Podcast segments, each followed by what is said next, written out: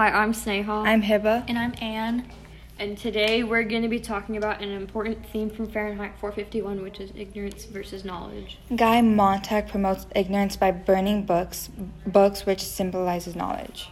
It's even shown through the book through certain quotes, such as when the main protagonist, Guy Montag, states that there must be something in books, things that we can't imagine, to make a woman stay in a burning house. Um, I mean, like, even their motto reflects ignorance by when they say, you must remember, burn them or they'll burn you. And this can kind of like all show um, the certain aspects of ignorance that is set up through the book through governmental control.